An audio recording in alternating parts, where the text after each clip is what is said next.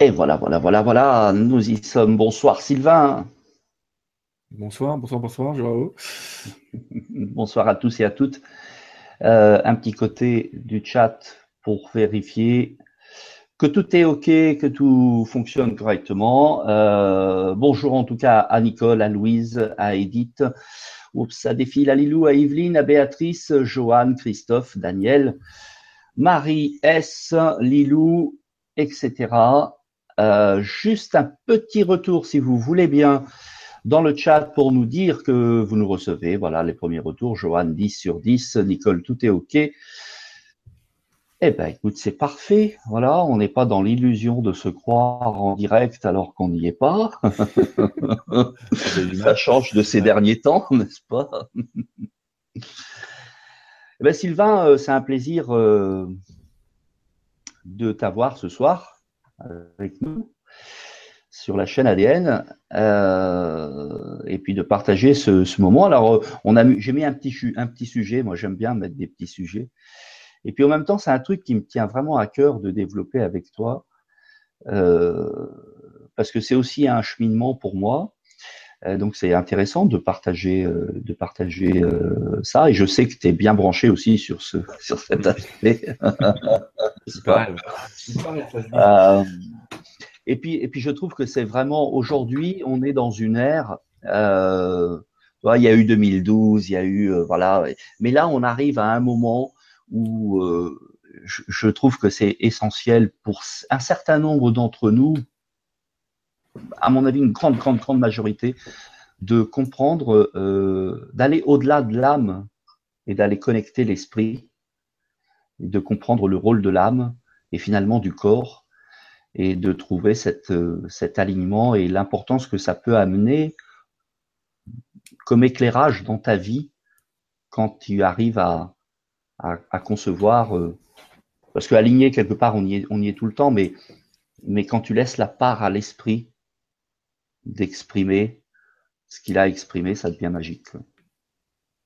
Ouais, c'est effectivement de ça dont on va parler. ça tombe bien. Grand sujet. Alors, tu m'as laissé ça, effectivement. Évidemment, moi, j'ai fait mon Sylvain. C'est-à-dire que, comme d'habitude, j'ai absolument rien préparé, mais c'est pas grave. On n'est pas tout seul. Et puis, euh, de toute façon, je vais me laisser transporter par une certaine guidance, ça, c'est clair. Euh, tu m'as mis corps, âme, esprit, on va dire, de l'intérêt de les relier éventuellement, mais euh, alors d'abord, je vais déjà faire un petit prérequis en disant, bah, en disant merci déjà de m'avoir invité, et puis euh, en disant clairement que je vais donner ce soir les définitions de corps, âme et esprit qui sont les miennes, qui m'appartiennent à moi et à ma guidance, parce qu'on a une espèce de de deal entre nous sur ce que ça signifie, et que c'est une question qu'on me pose déjà souvent, c'est quelle est la différence entre l'âme et l'esprit euh, donc on, va évoquer ça ce soir. On va peut-être commencer par le premier étage, comme je dis toujours. Je vais vous montrer plusieurs fois ce soir le même portrait, qui est ce portrait-là, dans lequel effectivement on a, on voit trois corps. A priori, on va en parler tout à l'heure. On voit l'âme et on voit l'esprit, mais pour le moment, je ne dis pas où ils sont. Hein. ils sont un petit peu séparés. On va parler de lui là. On va parler du corps qui est en bas. Alors, ce corps qui est en bas, euh, Sylvain part en conférence, je vais tenir, c'est bon. Euh, ce corps qui est en bas déjà est une fabrication divine, pas une fabrication humaine. Ah, désolé ma chère mère, mais euh, ce que je veux dire par là, c'est c'est peut-être un petit peu le moment de raconter l'histoire de ces corps. Alors, on va imaginer, pour simplifier les choses, que nous sommes des êtres immortels qui avons une fâcheuse tendance à nous réincarner, mais on va essayer de comprendre un petit peu tout ça, d'où ça vient, qu'est-ce qui nous est arrivé. Imaginons-nous à une époque très très reculée et nous étions à cette époque-là euh, des êtres de lumière, comme on dit aujourd'hui, c'est l'expression un petit peu à la mode. En tout cas, on était des êtres très lumineux euh, et qui étions dans, on va dire qu'on était dans une boule d'énergie. Et dans cette boule d'énergie, on était dans un multivers, une multidimensionnalité de multicorps. Enfin, on savait tout sur tout, voilà. on était plutôt cool. Mais il s'est passé un truc un petit peu bizarre, c'est que cette entité que nous étions, dans laquelle nous étions réunis, a eu une pensée un petit peu particulière. Et à chaque fois que cette entité qu'on va appeler Dieu pour faire plaisir ou la source a une pensée, cette pensée se crée. Et cette pensée, c'est qui est-ce que je serais si je n'étais pas qui je suis? C'est une pensée qu'on appelle dans le courant miracle, que je citerai peut-être plusieurs fois, une pensée folle. Alors, une pensée folle parce que qui, qui je suis si je n'étais pas qui je suis si je n'étais pas qui je suis? Il y a un moment, faut se poser, c'est, ça fait mal, même si on se la pose là maintenant aujourd'hui. Donc du coup, Dieu crée des, des multivers qui n'ont pas conscience de Dieu. Ça, c'est la première chose. Mais qui ont conscience d'être des êtres divins tout de même et reliés à la divinité. Dans cette multidimensionnalité, nous sommes aujourd'hui, on va dire, dans la quatrième, cinquième, allez, on va être gentil, on va dire cinquième dimension. On va dire qu'on a changé de place. Et ça n'empêche que quand ça nous est arrivé dans, cette histoire de l'humanité, ben, on était tout de même des êtres capables de voyager, regardez cette corde, mais ah, c'est des aimants, donc je ne vais pas pouvoir la faire tourner très très vite, je vais faire comme ça. Mais on voyageait entre la dimension physique et la dimension non physique. Vous le voyez à l'écran, ce qui se passe, c'est que personne n'est capable de dire réellement si je suis à droite ou si je suis à gauche. Ben, C'était un peu pareil pour notre âme et euh, notre corps, quelque part. Notre corps était capable d'être entre deux dimensions. On était une entité sachant tout dans une dimension, on va dire notre esprit divin, on en parlera tout à l'heure, et on était aussi dans une dimension inférieure, dans des corps. Alors, dans des corps qui nous servaient de véhicules conscients pour aller voyager dans la troisième dimension. En clair, on a décidé de rentrer dans un véhicule parce que pour voyager sur cette terre, dans cet espace, avoir un corps, c'est quand même un véhicule assez sympathique. Le problème qu'on avait à l'époque, il y a très très longtemps, c'est que dès qu'on venait dans l'autre univers, le corps tombait comme une crotte pour parler gentiment. En gros, c'est je suis dans mon univers, me voilà, je plonge dans l'autre univers, hop, il n'y en a plus, il est mort. C'est ballot. Donc, c'est pas grave, on revenait, on reconstruisait un corps, c'est un petit peu particulier, mais à l'époque, on pouvait les construire comme on voulait. Maintenant, c'est un petit peu le bazar. Il y a un ordre, mais bon, on pouvait les fabriquer comme on voulait. Un petit peu comme dans Avatar. Mais dans Avatar, quand l'avatar n'est pas dans Avatar, si je puis dire, il meurt. Enfin, je veux dire, le corps tombe. Alors, il a fallu comme on aimait beaucoup ce corps, on s'est dit tiens, il est génial et, et tout. Et on, a passé, on est passé de corps de lumière, on a commencé à tirer de la matière sur ce corps. Et on a commencé à se dire que quand on était dans ces corps, exactement comme dans le film Avatar, finalement, on devenait cet avatar. Et on a fini par imaginer que c'était vraiment ce que nous étions, qu'on était vraiment ce corps. Et on était de moins en moins dans le monde divin pour être de plus en plus dans cette physicalité, dans cet espace où les sensations étaient quand même même pour nous le divin, puisque nous décidions d'être qui nous n'étions pas, quelque part, qui serais si je n'étais pas qui je suis. Alors on vivait tout comme étant quelque chose de nouveau. Waouh, c'est génial ce corps et tout. Mais on était encore divin. Et là, c'est le drame. Il est arrivé un événement assez particulier. Et cet événement particulier, c'est qu'on est, on était tous quand même dans cette expérience-là, reliés par une grande grille magnétique ça peut faire très, science-fiction, euh, mais pour ceux qui ont lu les livres de Cryon, ils vont comprendre. Et cette grille magnétique nous reliait tous dans une unité. Elle est revenue, cette grille, on en reparlera tout à l'heure. Mais cette grille a été cassée. Elle a été cassée par Certains livres appellent ça Satan, d'autres appellent ça l'ombre, d'autres appelleront ça les énergies même de lumière ou l'énergie de la séparation, la dualité, tout ce qu'on veut. Et quand cette grille qui nous reliait tous s'est cassée, qu'est-ce qui s'est passé? Eh bien, dans notre corps, nous avions quelque chose qui restait là, vivant, pendant qu'on quittait ce corps, et ça s'appelait l'ego. On a mis un ego dans le corps pour pouvoir le maintenir en vie pendant qu'on était dans, l'autre monde. Ça marche toujours, vous ne l'aurez pas remarqué, mais bon, comme toutes les nuits, on retourne dans le monde du divin, notre corps quand même survit. Parce qu'il y a quelque chose à l'intérieur. Sauf que, c'est peut-être un très mauvais résumé que je suis en train de faire, et ça mériterait des heures, mais bon, euh, quand on est uni, tout va bien. Mais quand on est séparé, quand on n'a plus conscience d'être qui on est, c'est-à-dire d'être cette divinité, c'est-à-dire que finalement on a l'impression d'être ce corps en bas, alors que nous sommes plus ce corps au milieu qui est une espèce de corps lumineux entre nous et ce qu'on va appeler la source en haut, eh bien, quand on est cet être sur Terre et dans, et sur ce, dans ce corps, on se sent fortement angoissé, fortement limité. Euh, et quand je dis limité, c'est limité dans la forme, parce qu'évidemment, en tant qu'être divin, si on voulait manger, on mangeait, si on voulait boire, on voulait boire. Mais, souvenez-vous, le corps est une expérience capable de palper la, troisième dimension. Je suis en train de me dire, ça doit être assez complexe pour ceux qui me regardent pour la première fois, les pauvres, ils doivent se dire, putain, qu'est-ce qu'il nous fait, mais c'est pas grave. Et tout ça pour dire, on n'est pas le corps. Voilà ma conclusion assez rapide, nous ne sommes pas vraiment le corps, nous sommes une entité qui est à l'intérieur de ce corps exactement comme le fantôme dans la machine, entre guillemets, euh, un fantôme dans cette machine, n'ayant pas vraiment conscience d'être plus que cela, et c'est de, de, ça dont on va parler ce soir, plus que le corps, plus même que les pensées, plus même que l'expérience, mais ce corps, il a quand même, il existe. Et j'ai tendance à dire, il existe et tout a une raison dans ce monde. Et ce corps existe pour que nous vivions l'expérience de la dimensionnalité, c'est-à-dire l'expérience de la limite, j'allais dire. Déjà les limites du corps qu'on s'impose à nous-mêmes. Je ne suis pas plus grand que cela, que, ça. on se donne une taille, on se définit comme étant un homme ou une femme, on se définit comme étant capable ou pas capable. On ne sait pas. En fait, on ne sait pas vraiment qui on est. Euh, je regarde, il y a des gens qui ont des coups pour son, j'espère que ça va se calmer. On ne sait plus vraiment euh, dans cette histoire-là qu'est-ce qui fait que je serais relié au tout Parce que là, on est dans la spiritualité dont on va parler tout à l'heure. Cependant, je dis ça parce qu'il y a un tas de gens qui me disent Mais le corps, c'est pas important, quand on va mourir, on va le quitter. Ok, dans ce cas-là, quitte-le tout de suite. Qu'est-ce que tu t'embêtes? Euh, Mais c'est pas l'idée.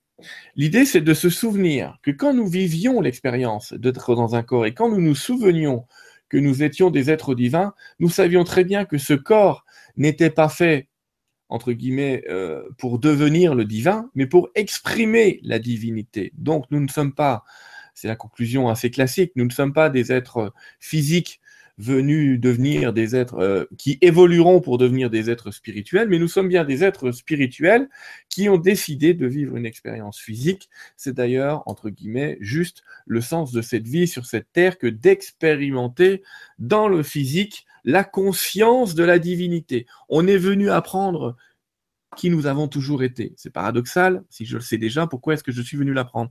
Parce que je suis venu l'apprendre dans toutes les dimensions, dans toutes les dimensions de qui je suis, et pas dans toutes les dimensions de qui je ne suis pas.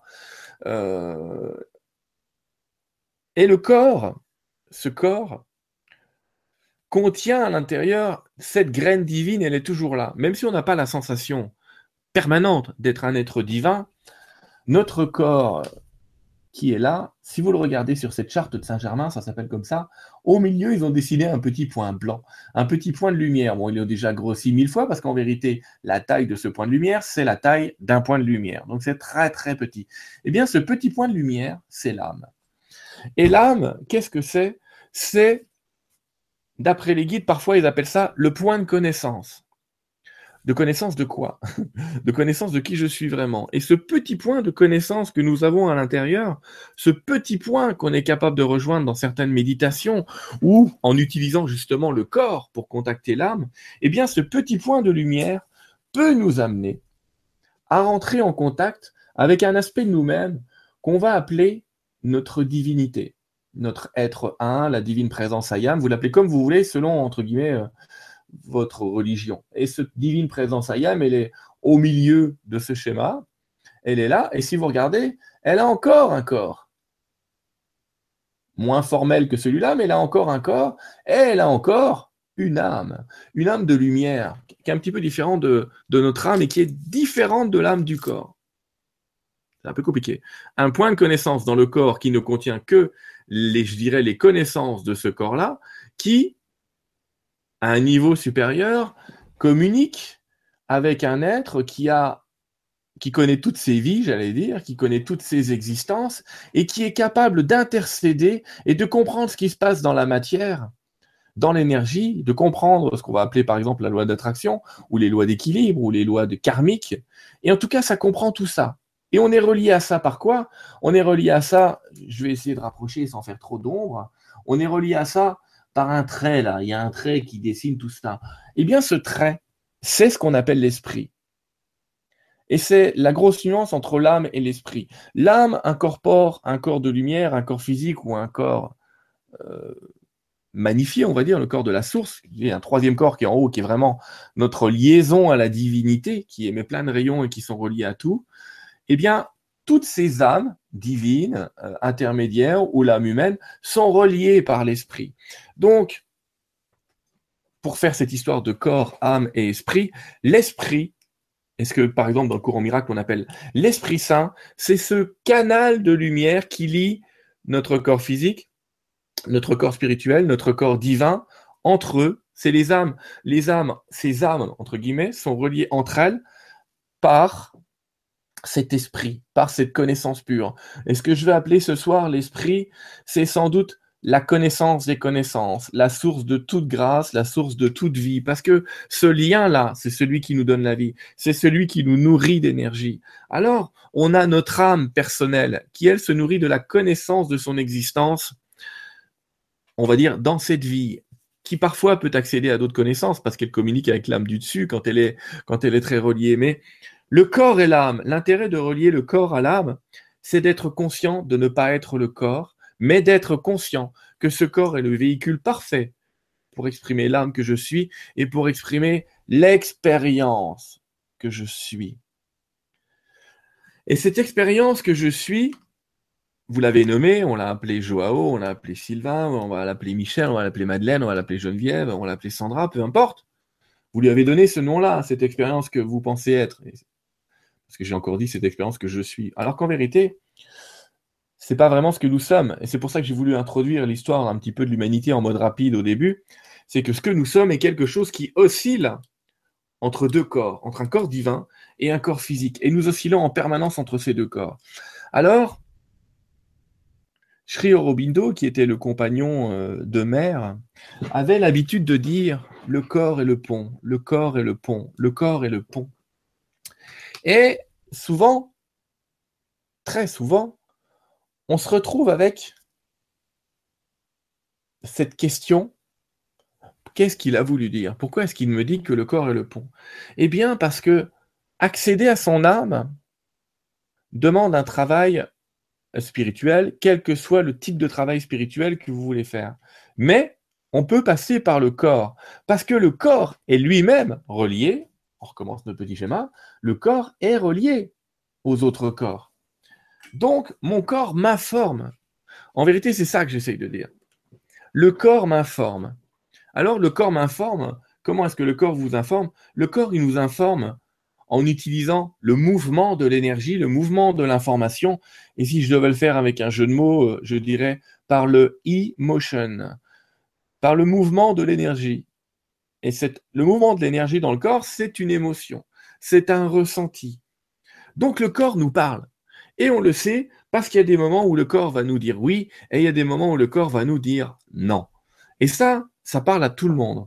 Ça parle à tout le monde parce que voilà, je sais pas, je le sens pas, j'ai pas envie, ça me paraît difficile. Euh, tout ça, c'est dans le corps. Alors attention parce que le corps ressent des choses, mais je dirais attention aussi à l'analyse du mental.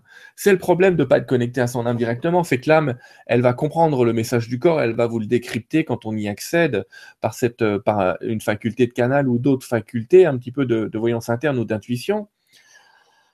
Mais le corps, euh, euh, quand on utilise le mental, il peut nous mentir. Parfois, on confond la sensation de peur avec un non. Et là, je vais m'exprimer. Souvent, quand on regarde le corps, c'est ah, j'ai quelque chose de nouveau à faire, j'ai quelque chose, je vais faire un saut à l'élastique, et on a notre corps. On sent que notre corps tremble. Mais notre corps tremble parce qu'à l'intérieur, il y a un ego qui dit fais gaffe à ce corps, tu risques de le bousiller, euh, ça va te fatiguer, ça va pas être bien. Et il fait son boulot, il protège le corps. Et nous ressentons la peur. Mais et parfois, on a tendance à analyser ah, c'est en train de me dire de ne pas le faire. C'est en train de me dire de ne pas lâcher euh, ma compagne ou mon compagnon. C'est en train de me dire de ne pas lâcher mon boulot. C'est en train de me dire de ne pas lâcher cet appartement, de ne pas lâcher cette situation, de ne pas lâcher. Enfin bref, ça nous dit tout ça. Mais là, il y a une erreur c'est parce que je dirais, là justement, on a traduit le corps avec le mental. Et on s'est dit que parce qu'on ressentait quelque chose de désagréable, ça voulait dire non. Non, ça veut dire qu'on tremble. Ça veut dire qu'on a peur. Mais est, comment on fait pour avancer dans la vie? C'est pour ça que je dis, j'essaie d'expliquer comment on peut décrypter le corps aussi parfois. Eh bien, on va avancer, comme le disent les guides. La phrase préférée des guides à travers moi, en tout cas, c'est tremble mais avance. Tremble mais avance. Alors, ce tremble mais avance euh, des guides, c'est une clé, euh, c'est une clé juste fantastique Parce que cette signification, c'est soit l'aventurier de ton corps, soit l'aventurier de ta vie. Arrête de subir, agis. Il est évident que quand on va faire un saut à l'élastique, pour ceux qui n'ont jamais entendu le, mental, vous allez l'entendre, vous dire qu'il ne faut pas sauter. C'est une évidence. Pour autant, vous avez signé pour le faire, ce saut élastique. Et vous allez le faire, et vous allez vivre l'aventure. Et donc, ce que je veux dire, c'est, si vous voulez n'écouter que votre corps, alors quand il dit oui, c'est assez simple, parce que quand il dit oui, on ressent de la joie, on ressent de l'amour et on ressent la paix. Mais si on ne ressent pas la joie, si on ne ressent pas l'amour, si on ne ressent pas la paix, c'est qu'il y a peut-être effectivement une analyse, une transparence à faire. À quoi est-ce que je suis en train de faire face? Quelle est cette peur qui m'empêche d'avancer? Et là, euh, là, ça ne veut pas dire non. Ça veut dire qu'il va falloir se pencher. Il y a tellement de sujets, c'est un peu compliqué. Il va falloir se pencher sur les cinq blessures. Se dire, ah, mon corps a peur. Mais quand mon corps a peur, c'est que ça réveille une des cinq blessures primordiales le rejet, l'abandon, la trahison, l'injustice, l'humiliation. Ça réveille une de ces blessures-là, ce qui va m'arriver. J'ai peur d'abandonner cette situation instable, j'allais dire, pour une situation peut-être plus instable. Et c'est souvent ça. Eh bien là, le corps vient juste dire, observe tes peurs, parce que tant que tu ne les as pas observées, tu ne seras pas un vrai aventurier. Ce que je veux dire par là, c'est que je ne connais aucun bon chanteur qui n'a pas le trac avant de monter sur scène. Je ne connais aucun euh, chercheur qui n'a pas peur de ne rien trouver, mais qui cherche quand même. Euh, il n'y a pas d'aventuriers de la vie qui sont arrivés, euh, je dirais, gagnants dans cette vie sans un moment ou un autre avoir peur. Mais ils ont, ils ont quand même avancé. Par contre, il existe une sensation dans le corps qui dit oui et qui dit non. Et cette sensation dans le corps, je ne vais pas l'appeler peur. Je vais l'appeler l'ouverture ou la fermeture. Et là, ce que je veux vous dire, c'est quand vous avez une question à vous poser dans votre vie et que vous voulez savoir si, si c'est bon pour vous, on sent à l'intérieur de soi, quand c'est bon pour soi, une espèce de oui. Alors la peur, c'est une sorte de oui, mais. Mais il y a eu un oui. Ah oui, mais j'ai peur de ceci. Ok, très bien. Analysons-les. Prenons le temps. Pas de décision immédiate. Prenons vraiment le temps et allons au bout de ça. Mais parfois, on va ressentir à l'intérieur de nous une sensation d'enfermement. Je commence à prononcer la phrase et est-ce qu'il faut que j'y aille à ce truc? Et tout de suite, immédiatement, on sent un sentiment de fermeture. Là, par contre, le corps traduit un espace intérieur de l'âme qui vient vous dire non. Ça, c'est pour parler qu'avec le corps et comment utiliser son corps, peut-être pour prendre des décisions et puis agir. Le corps fera ça d'autant mieux avec vous que vous serez, euh, entre guillemets, agréable et sympathique avec lui. Ce que je veux dire par là, c'est n'oubliez jamais d'entretenir le temple, n'oubliez jamais d'entretenir ce corps, n'oubliez jamais de le bénir. Euh, le sport est quelque chose de très utile, même si c'est des sports simples, marche, euh, des petites marches, des petits mouvements pour des gens qui ont peut-être des difficultés ou qui sont un peu vieux. Mais en tout cas, plus vous allez faire bouger ce corps, et plus en fait vous allez entrer en contact quelque part avec le vide informationnel qui est autour de nous, mais c'est un autre sujet dont on ne va pas parler ce soir, mais en vérité, le mouvement, plus on va bouger ce corps, et plus on va l'habituer à recevoir des messages et à vous les donner. Alors, il y a un autre moyen, euh, on n'en a pas parlé encore, il y a un autre moyen pour le corps de vous donner des messages, ça s'appelle la somatisation. Donc le principe, de la somatisation, c'est de prendre une énergie, une émotion, et comme vous n'arrivez pas à la gérer, de l'envoyer sur un organe. Euh, je n'arrive pas à m'exprimer dans la vie correctement, j'ai mal la gorge. Euh, je refuse de plier et une de vos articulations va refuser de plier. Alors après, si c'est la main, euh, soit je refuse entre guillemets d'envoyer balader quelqu'un, soit c'est je refuse de me porter volontaire si c'est l'épaule. Enfin, il y a tout un tas de significations comme ça qui sont dans ce qu'on appelle aujourd'hui le décodage euh, biologique. Et là, c'est aussi un autre moyen pour le corps de vous parler. Mais ce qui peut être intéressant, intéressant, c'est maintenant on va prendre corps. Allez, on en a parlé, on a expliqué un petit peu comment il fonctionne, j'allais dire au point de vue spirituel, et on va faire corps, âme. Comment parler à son âme? C'est la vraie question. Eh bien, les gens qui sont dans des exercices intuitifs, dans des exercices de méditation. Il y a deux moyens de contacter son âme, soit dans le mouvement, soit dans le repos. Et là, je m'explique. Il y a des gens qui communiquent tout à fait fortement avec leur intuition en allant courir. ils sont aperçus qu'une fois qu'ils ont dépassé le corps, c'est-à-dire que à partir du moment où ils ont dépassé ce, ce moment où ils se sentent pas bien dans le corps, j'allais dire, mais qui dépasse ça, ça arrive à tous ceux qui font de la course, ils comprennent ce que je veux dire, ce deuxième souffle, on s'aperçoit qu'après on a les idées beaucoup plus claires, qu'on est beaucoup plus entre guillemets posé, beaucoup plus dans les faits, un peu moins dans l'émotion. Et là, on reçoit énormément de messages où on se trouve génial, on se trouve fantastique, on se dit qu'on a bien fait de courir. Mais en vérité, on a contacté son âme et elle vous a parlé. L'autre moyen qui est, ah, j'allais dire, malheureusement, mais en tout cas, heureusement, j'allais dire, peu importe, vous prenez celui que vous voulez, plus connu dans le monde spirituel, c'est effectivement la méditation. Parce que méditer, c'est rentrer dans son espace intérieur. Voilà. L'idée, c'est, je prends une idée, je la positionne dans ma tête, et je regarde ce que mon cœur, pour parler comme ça, je regarde ce que mon cœur, je regarde ce que l'amour en fait en moi. C'est ça que je fais quand je médite. Je dis qu'est-ce que l'amour en fait en moi? Qu'est-ce que l'amour fait de ça? Et là, on obtient aussi des réponses. On obtient des réponses plus douces, plus subtiles, moins dans le jugement, moins tranchantes. Mais la communication corps-âme, eh bien, on l'obtient justement euh, dans, cet aspect, euh, dans cet aspect méditatif. Alors, cette communication, elle peut être permanente parce que si on est dans la conscience d'être une âme dansant dans l'argile de ce corps, alors on peut magnifier les choses, c'est-à-dire changer la paire de lunettes qu'on a sur la vie et arrêter de se dire qu'on subit la vie, mais bien partir du principe que non, nous créons notre vie. Toutes nos expériences, nous les créons. Personne n'est notre ennemi réellement si nous n'acceptons pas qu'il le soit, et si nous n'avons pas demandé à ce qu'à un moment ou à un autre, il le soit. Et il est venu m'apprendre quelque chose, parce que vous vous doutez bien que depuis le temps qu'on a fait cette expérience, je vous ai dit tout à l'heure, c'était il y a très longtemps, mais c'était il y a très très longtemps. En moyenne, ça fait tous à peu près 25 000 ans qu'on est en train de se réincarner. Ça va se calmer, mais euh, on a fait tous les jeux possibles et imaginables. Donc on finit par connaître, euh, et comme on est à nouveau relié à tout le monde, on finit par connaître le jeu, on finit par connaître cette expérience et euh, j'allais dire que dans cette multiplicité, on, a énormément encore de choses à apprendre, puisqu'il y a toujours des nuances de gris, j'allais dire, dans toutes les expériences. En tout cas, ce que j'ai essayé de dire, c'est que on va projeter, on va projeter en conscience sur ce monde ce qu'on veut de ce monde, ou on va le regarder différemment. On va plus vivre un événement traumatique comme un traumatisme, mais on va se dire qu'est-ce que c'est venu m'apprendre? Non pas purée, qu'est-ce qui m'arrive, comment je vais m'en sortir, mais qu'est-ce que c'est venu m'apprendre?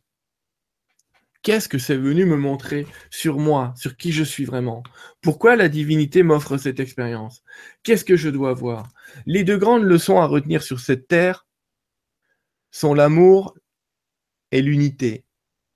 On est venu apprendre à aimer. D'ailleurs, c'est tellement puissant cette phrase, on est venu apprendre à aimer tout ce qui est, même ce qui ne devrait pas être, j'allais dire que c'est la première question qu'on va vous poser quand vous serez mort, quand vous allez passer de l'autre côté, quand vous allez quitter votre corps, quand vous allez rejoindre cette étape du milieu avec l'esprit que souvent les gens décrivent comme étant une grande lumière blanche. La première question que va vous poser cet être de lumière, c'est comment as-tu aimé? Pas combien. Pas combien. C'est bien comment? Comment as-tu aimé? Quelle est l'énergie que tu as mis dans l'amour sur cette terre? La deuxième question qu'on pose, que pose le, guide de lumière quand on arrive de l'autre côté, c'est qu'as-tu fait pour aider ton prochain? Et là, il n'y a pas de mission absolue, parce qu'on me demande souvent c'est quoi ma mission, euh, machin. Ta mission, ça peut être de faire des baguettes, mais si tu les fais, si tu fais ce pain comme le faisait mon père, dans, l'amour, mais ta mission, tu l'as fait. Parce que tu as donné cet amour. Parce que oui, les gens vont le payer la baguette. And so what? Ils vont pas manger que la baguette à un moment, ils vont recevoir une dose d'amour euh, qui mérite très largement le prix de cette baguette. Donc, oubliez les notions de mission sacerdotale euh, et gratuite. C'est pas ça que nous dit la lumière. C'est pas ça que nous dit euh, ce guide de l'autre côté. Il nous dit, est-ce qu'au moins ce que tu fais, tu le fais dans l'amour?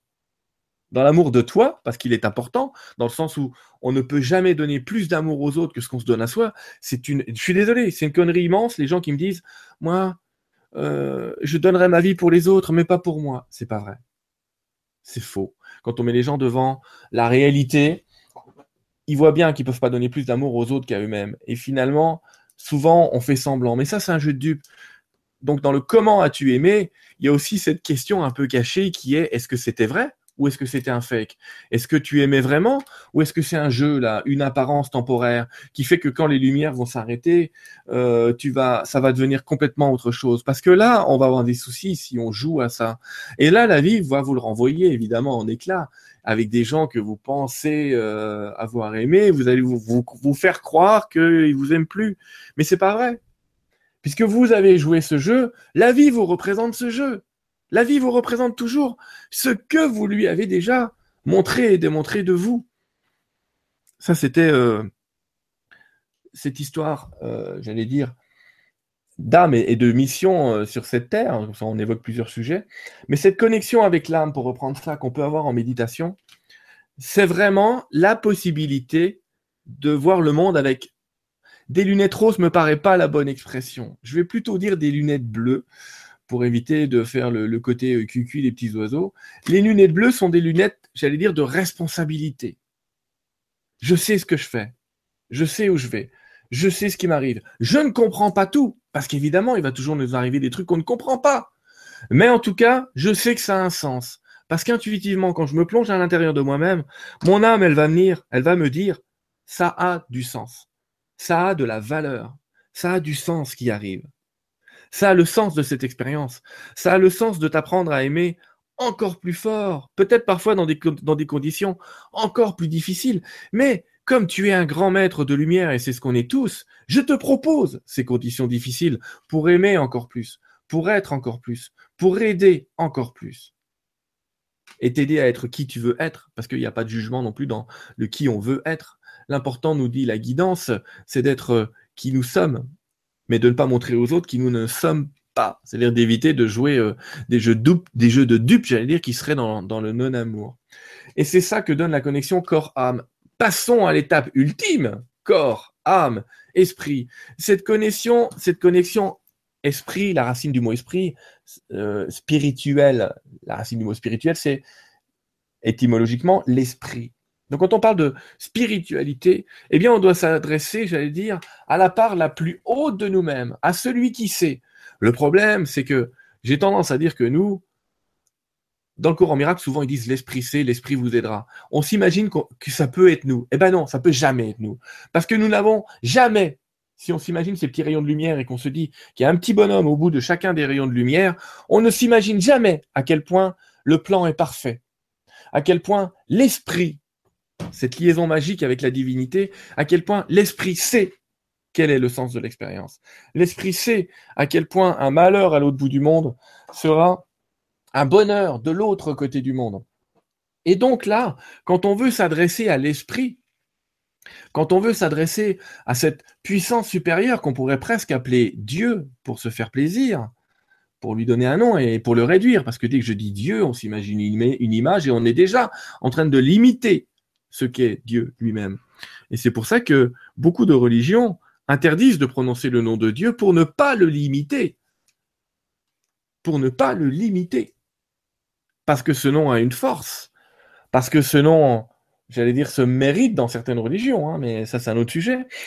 Et euh, nous voici ici reliés corps, âme, esprit. Alors, les êtres reliés corps, âme, esprit sont très rares sur cette planète sont des êtres spirituels de, très haute ampleur. Et ce sont des êtres qui ont conscience de la multidimensionnalité, qui sont capables de savoir ce qu'ils sont ici, ce qu'ils sont de l'autre côté, et de communiquer avec d'autres sphères de pensée, avec d'autres sphères d'énergie. Mais cette liaison à l'esprit, je vais vous rassurer tout de suite, on l'a en nous quand même, parce qu'on est relié à l'esprit, parce qu'on est toujours relié à la source. Et ça doit être quelque part notre vocation que d'être en contact avec cet esprit, finalement d'être en contact avec celui qui sait pour emmagasiner une information qui dans ce corps fait du bien et qui s'appelle l'amour, la joie et la paix. Et ça, cet esprit s'oppose à deux choses dans la vie. L'esprit s'oppose au mental et l'esprit s'oppose à la peur. Euh, pour citer euh, Omram Ivanov, il avait l'habitude de dire à ses élèves lui ont demandé comment sait-on, maître, quand on est dans le mental? Et sa réponse était toujours la même à Michael euh, Omram. Si tu n'es pas dans la paix, si tu n'es pas dans l'amour, et si tu ne le sens pas la joie, alors tu es dans le mental. Et j'aime beaucoup sa définition. Parce que c'est ça. Si on n'est pas dans la paix, si on n'est pas dans l'amour et si on n'est pas dans la joie, on est dans le mental. Et c'est vrai, posez-vous cette question. Quand est-ce que j'ai été heureux dans la vie? Ben, Vous vous apercevrez que c'était des moments où vous ne pensiez pas. Les moments où vous étiez réellement heureux. C'était des moments où vous viviez l'expérience. Il y a des gens qui m'ont dit j'étais heureux en allant dans ce manège. Mais tu ne pensais pas, tu étais juste là à faire à exploser l'expérience et à la vivre dans le corps. Là, c'était bon. Quelqu'un qui me disait l'autre fois, j'étais heureux quand je faisais l'amour à ma femme. Oui, mais est-ce que tu étais en train de penser à ta grand-mère? Enfin, j'exagère, mais je veux dire par là, c'est non, tu pensais à rien, tu étais dans la physicalité, tu étais dans cette liaison entre le corps, l'âme qui disait vas-y, jouis de ce corps, jouis de l'expérience, et tu étais dans cette jouissance de l'esprit qui disait voilà, un symbole d'union qui me plaît. Et après, voilà, le corps explose, certes, mais ces moments de joie, ces moments de réelle joie, ne sont pas des moments où on pense, ce sont des moments où on est. Et on sait très bien qu'on ne peut pas vivre l'expérience de la joie, de l'amour et de la paix dans des moments où on est dans des pensées, j'allais dire, presque compulsives ou dans des analyses. Ce sont des moments où on peut peut-être se sentir en paix et légèrement joyeux, mais on ne sentira pas l'amour. J'ai jamais, voilà, je, j'ai encore pas vu de mathématiciens qui, au moment où vous faites leurs calculs, rayonnent de l'amour le plus grand. Bien que, J'en connais un qui, quand il travaille les équations et qu'il s'aperçoit effectivement de la beauté euh, mathématique et naturelle de, cette vie et de l'expérience, semble effectivement rayonner d'amour. Donc voilà, le corps est là pour nous passer des messages, des messages de notre propre expérience que nous créons. L'âme est sans doute là pour nous apprendre un morceau du sens de cette expérience et nous aider à la voir autrement. Et l'esprit pour nous dire, et là ça fait, c'est génial, tout va bien, il ne se passe rien tu es l'être que j'aime, et parce que je t'aime, il ne peut rien t'arriver. Et quand on est dans cette conscience, corps, âme, esprit, liés, eh bien tout va bien. Et c'est sans doute l'intérêt de travailler la spiritualité, c'est-à-dire cette liaison à l'esprit, parce que la liaison à l'âme, on l'a tous. Voilà Enzo, ma petite définition et le petit speech de départ. Super. Euh, bon, bah écoute, moi ça m'a bien plu tout ça. Et euh, par contre, on a plein, plein, plein, plein, plein de questions. Euh, donc je te propose peut-être c'est qu'on y passe. Vas-y. Hein on va peut-être pas répondre à tout, on n'y arrivera pas. Hein. On, demande pardon d'avance. Parce qu'effectivement, je question. Ouais, non, je pense que ça va aller. ça devrait aller. Ah, ça dépend de la durée des, réponses, mais c'est vrai qu'il y a des réponses qui, qui des fois, euh, demandent. Quoi je vais essayer de faire semi-court. Bah, écoute, tu fais comme tu, tu fais ce qu'il doit être, tout simplement.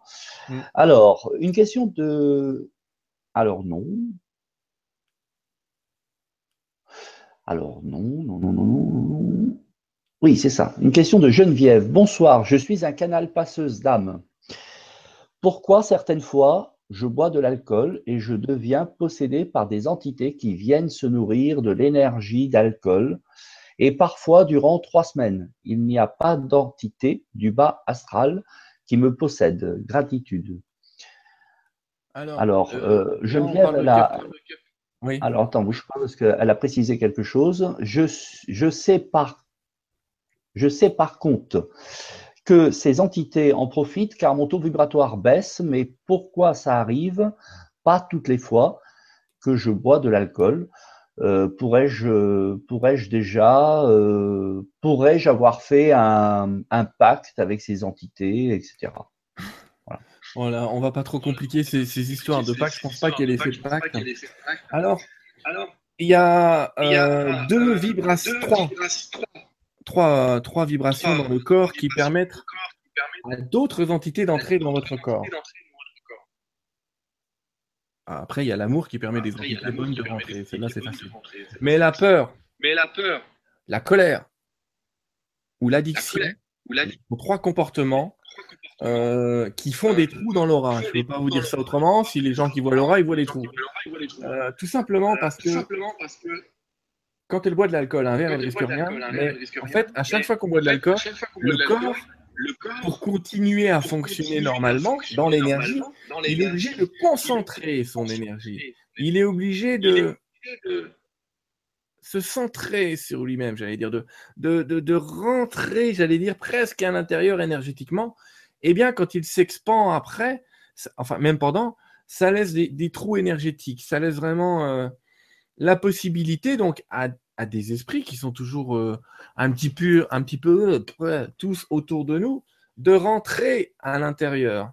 Euh, et évidemment, il y a des entités qu'on appelle du bas astral. En fait, c'est une dimension qui n'est pas vraiment inférieure parce qu'ils ont connaissance de nous et nous, on n'a pas connaissance d'eux. Donc, je ne peux pas les appeler inférieures. Mais c'est une dimension parallèle, pas très sympathique, qui cherche à nous piquer de l'énergie, principalement, pour pouvoir évoluer. Ils sont un petit peu en panique. Mais c'est l'expérience qu'ils ont décidé de vivre et qu'on a déjà vécu parce qu'on a été là-bas. Mais c'est pas une bonne idée de les intégrer, j'allais dire, par contre, parce qu'ils nous piquent beaucoup d'énergie. C'est d'ailleurs comme ça qu'on reconnaît. Euh, j'allais dire, un bon médium ou un bon canal d'un mauvais médium ou un mauvais canal. Si vous avez un mec qui termine euh, sa canalisation en disant j'arrête, je suis épuisé, il n'était pas connecté à la bonne chose. Parce que quand on est connecté en haut, je peux vous l'assurer, on pète le feu. Tout va bien. C'est pas un problème.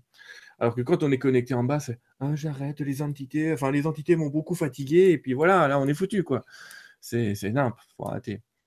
En tout cas, elle a créé des trous énergétiques par l'alcool. Attention, l'alcool, la peur, la colère, tout ça demande au corps de récupérer de l'énergie, beaucoup d'énergie, et ça laisse des trous qui peuvent, effectivement, si vous avez cette faculté aussi de, recevoir des énergies d'ailleurs, parce qu'il y en a qui ne l'ont pas, heureusement, et qui sont, j'allais dire, la majorité d'entre nous sommes naturellement protégés contre ça, euh, eh bien, qui peuvent rentrer. Pourquoi euh, bah, Je vais m'arrêter là, mais je vais peut-être répondre à sa question. Pourquoi ça n'arrive pas tout le temps? Bien, tout simplement parce que il faut des conjonctions spécifiques pour que ça arrive. Ce que je veux lui expliquer, c'est que, sans parler d'astrologie, il y a des moments favorables et des moments défavorables. Les dimensions, elles font ça en fait. Elles sont sans cesse en train de se croiser, les dimensions. Alors, la vérité, c'est que je ne suis pas d'accord, par exemple, avec des théories de physique qui disent que si deux dimensions se touchaient, on explose. En fait, non, elles sont intriquées. Moi, je pense, en tout cas, ce qui m'expliquait les esprits, c'est que les dimensions sont intriquées l'une dans l'autre et que ça se produit exactement comme ça.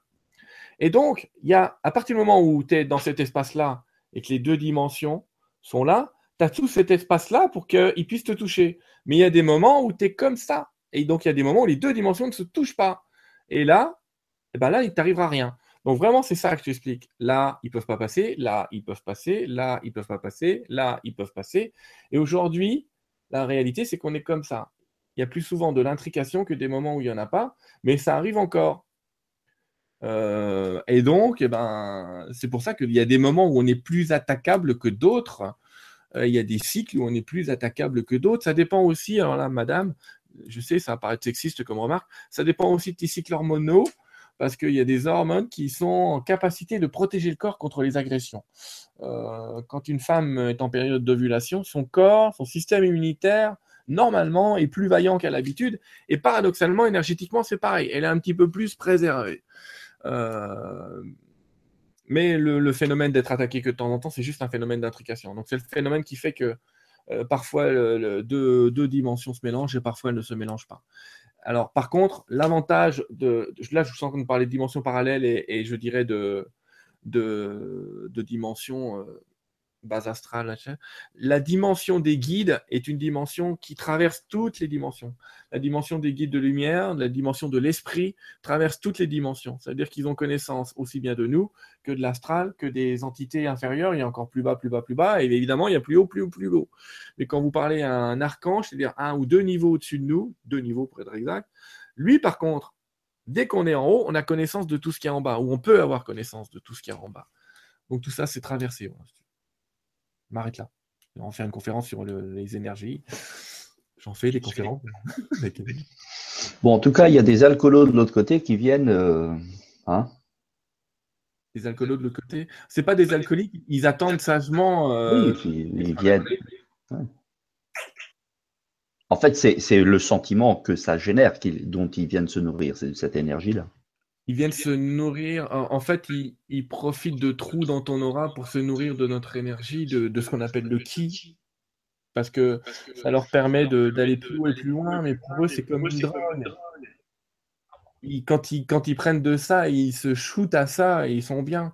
Et parfois, il y a des gens qui sont intégrés par ces entités du bas astral et qui vont avoir l'impression de recevoir euh, des messages qui, en plus, parfois sont de tout à fait, j'allais dire, tout à fait juste dans le sens et dans l'enseignement, mais qui ne seront pas, j'allais dire, d'une source euh, hyper ou super fiable. Parce que, mais encore une fois, le bon indicateur, c'est le fait d'être fatigué. On ne doit pas se sentir fatigué Euh, si vous avez fait, je suis en train de perdre mes billes, des cas de lire, des vrais billes, ça fait une heure que je joue avec des billes. Euh, on ne doit pas être fatigué à la fin d'une canalisation ou d'une séance médiumnique si on est connecté à la bonne source. Voilà. Super. Allez, question suivante. Euh, une question de, de, de, de Sam. Petite question, comment accepter l'expérience que nous vivons qui nous rend malheureux en sachant que cette vie a choisi euh, de vivre cela? Peut-on trouver le bonheur dans cette expérience? Mais évidemment qu'on peut trouver le bonheur dans cette expérience. Ouais, non, mais évidemment qu'on peut trouver le bonheur dans cette expérience. C'est même, encore une fois, si je devais définir le mot mission, à chaque fois que quelqu'un me demande quelle est ma mission, ma réponse sera toujours la même. Qu'est-ce qui chez toi engendre l'amour Qu'est-ce qui chez toi engendre la paix qu'est-ce qui chez toi engendre la joie Ça, c'est ta mission. Et euh, quand on n'est pas dedans, oui, on va se rendre malheureux. Malheureux. On est malheureux, ça veut dire qu'on est heureux, mais qu'on. Enfin, tu vois ce que je veux dire Si je fais en langue des oiseaux, ça parle quand même. Le malheureux. Malheureusement, pour utiliser le même mot, être malheureux, c'est un choix. Ah, et là, je vais me battre. Euh, il y a un tas de gens qui vont me sauter à la gorge en disant Mais attends, t'es gentil, euh, moi je suis au RSA, euh, j'ai pas de boulot, ma femme m'a quitté, j'ai plus de maison. Est-ce que tu penses sincèrement que j'ai choisi ça? Oui, je le pense sincèrement. Et oui, je pense sincèrement que tu peux t'en sortir. Alors ça peut faire mal, mais en tout cas, d'expérience et par euh, des années de pratique en coaching, je peux te dire que oui, c'est vrai. Et euh, aussi, il a fait pas mal d'années de coaching et on a sorti des gens de trous très très profonds. Une fois qu'ils ont pris conscience d'avoir été un peu les générateurs de l'expérience. Et en tout cas, tant qu'on a l'impression de subir les choses, que ton vœu soit exaucé, tu vas les subir. Mais le jour où tu te dis, et stop, maintenant ça suffit, entre guillemets, je suis désolé de l'expression, mais je vais me sortir les doigts du cul, puis je vais arrêter de me faire plaisir. On va, on va bouger. On va changer des choses. Oui, mais qu'est-ce que je peux changer? J'ai rien, j'ai pas d'argent. Tu sors dehors et tu souris à tous les gens que tu vois. C'est ce que je dis souvent aux gens qui sont comme ça. Ça commence par le changement d'attitude. Et ça, c'est gratuit. C'est pas facile. J'ai pas dit que c'était facile. Je dis juste que c'est Je comprends que ce ne soit pas facile, mais c'est faisable. Donc à sa réponse, être malheureux est un choix. Euh, jouer le rôle de la victime que je représente toujours par ce petit bonhomme. Il est mignon, on a envie de le plaindre, ça tombe bien, c'est un mignon. Mais il aime bien se mettre dans le rôle de la victime. Mais pourquoi? Parce que tu veux subir les choses toute ta vie? Non, je ne veux pas les subir, mais je ne sais pas quoi faire. Commencez par des choses simples. Changez vos habitudes. Changez vos vêtements si vous pouvez changez euh, l'horaire à laquelle vous vous réveillez, changez l'horaire à laquelle vous vous couchez. Parce que quand vous montrerez à l'univers que vous voulez changer quelque chose dans votre vie, l'univers va compléter et va changer effectivement lui aussi quelque chose dans votre vie en vous offrant de nouvelles opportunités et un nouveau chemin. Mais il faut lui montrer à l'univers que vous voulez vraiment changer. Et encore une fois, que c'est pas un fake et que c'est pas un jeu en disant oh, je vais faire ça pendant trois jours, s'il se passe rien, je retourne à mon malheur. Non, il faut persévérer.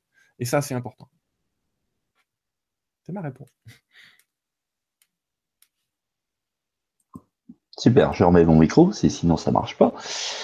Euh, alors, une question de Christine. Bonsoir Sylvain. Maintenant, je n'ai plus d'entité, d'identité, pardon, euh, c'est-à-dire nom de famille.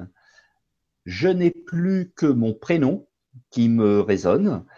Est-ce qu'à un moment donné, tout le monde va perdre son identité?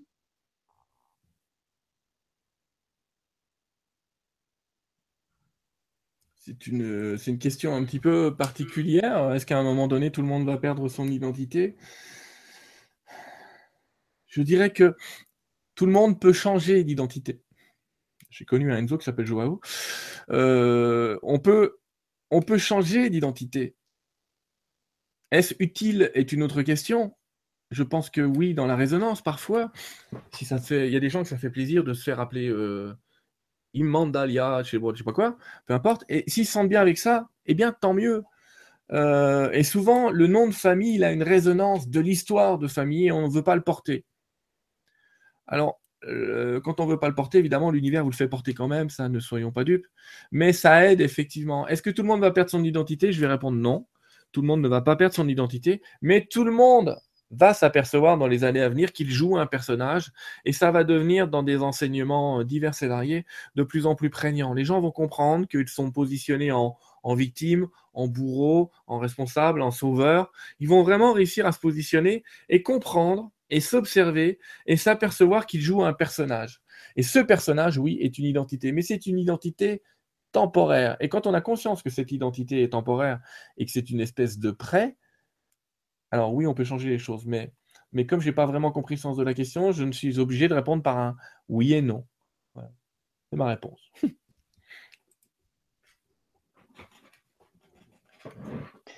ok. Alors, une question de Laetitia. J'ai moi-même une peur qui m'empêche euh, d'entendre les messages que l'on veut me faire entendre, même quand je crois que je suis OK.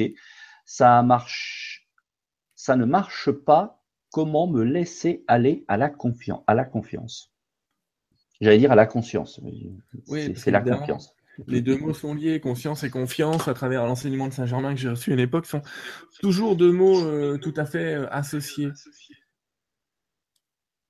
Euh, dans ton cas, il faut dépasser le corps. Alors, une des techniques qui permettrait, j'ai essayé d'écouter ma guidance en même temps, mais ça c'est spécifique pour elle, mais ça va servir à d'autres. Une des techniques qui permet de, d'enlever des peurs, comme ça, d'effacer des peurs, assez facilement, j'allais dire, s'appelle l'EFT. Donc je t'invite, c'est encore une fois, c'est du tapping sur le corps, c'est des points, d'acupuncture que tu vas taper sur le corps.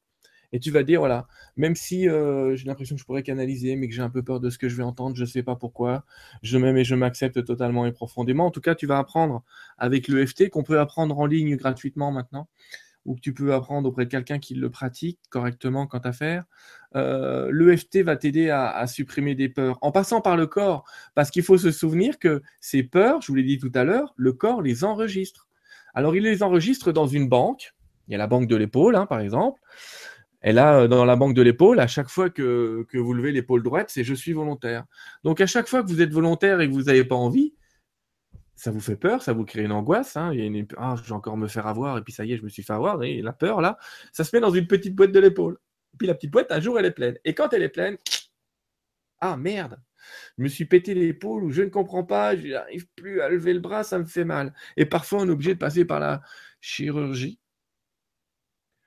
euh, pour, euh, pour dépasser le corps, j'allais dire, pour, parce qu'on n'a pas compris le message du corps et on passe à autre chose. Et parfois, on n'a pas le choix. Hein. J'insiste fréquemment à dire euh, hein, quand on n'a plus de jambes, on n'a plus de jambes.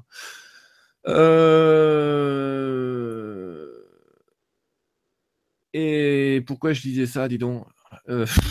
C'est vraiment pour dire, je sais plus la question, tu peux me remettre dans le rail là? Je suis parti en vrac là. Bah, même le son quand même, ça peut être bien. C'est mieux avec le son. Alors attends, je la retrouve. J'espère que je ne l'ai pas enlevée. Oui, comment je peux Voilà, chez moi-même, peur qui m'empêche euh, d'entendre les messages. Comment je peux avoir confiance Donc je lui disais d'utiliser l'EFT parce que l'EFT va l'aider à dépasser ses peurs. Pour elle, c'est la bonne technique. Paradoxalement, je vous donne aussi un autre remède. Pour supprimer les peurs ou les angoisses inutiles, il existe aussi euh, un remède dans les fleurs de bac qui est assez connu et qui s'appelle le Rescue le remède de sécurité. Euh, et le rescue, c'est un mélange de plantes en fait, les fleurs de bac sont des remèdes émotionnels. Et le rescue, il peut t'aider à dépasser ta peur. Alors, on n'en abuse pas parce qu'il y a un peu de cognac dedans, d'accord? Donc, c'est pas la peine de dire qu'après trois taupettes, ça va mieux, parce que dans ce cas-là, achète directement la bouteille de cognac, parce que c'est trois, quatre gouttes qu'il faut mettre sous la langue. Et c'est un remède très, très efficace pour savoir dépasser ses peurs. C'est un remède que je conseille particulièrement aux gens qui vont passer un examen, euh, aux gens qui, qui doivent passer un entretien d'embauche, ou etc le rescue est un remède absolument fabuleux à base, voilà, vraiment de plantes naturelles. Hein, c'est des fleurs de bac, à star de Bethléem et d'autres plantes de, ce genre-là, qui permettent tout à fait de temporairement de dépasser, ces histoires-là et qui ne réduisent pas, euh, qui ne sont pas réductrices dans la faculté à canaliser et qui ne vont pas t'amener euh, dans l'astral. Hein. C'est-à-dire que pour quand même être aux vibrations de l'astral, euh, je reprends notre ami tout à l'heure, il faut quand même avoir dépassé les deux verres. Hein,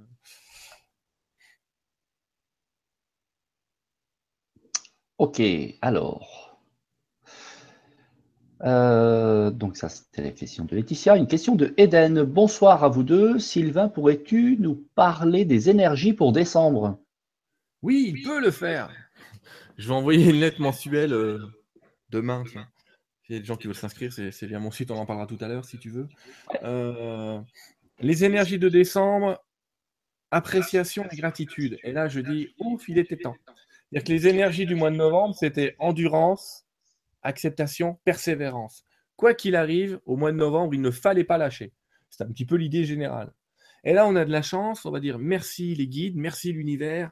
Le mois de décembre, j'ai l'impression que c'est un mois reposant pour l'homme, pas reposant pour l'humanité, vous verrez, parce que je pense qu'il va, ça va pas mal bouger. Mais en tout cas, à titre individuel, c'est un mois où si vous vous placez dans l'énergie d'appréciation de, ce qui, de ce qui est et de gratitude de ce qui est, vous allez recevoir un maximum d'énergie, un maximum d'expérience.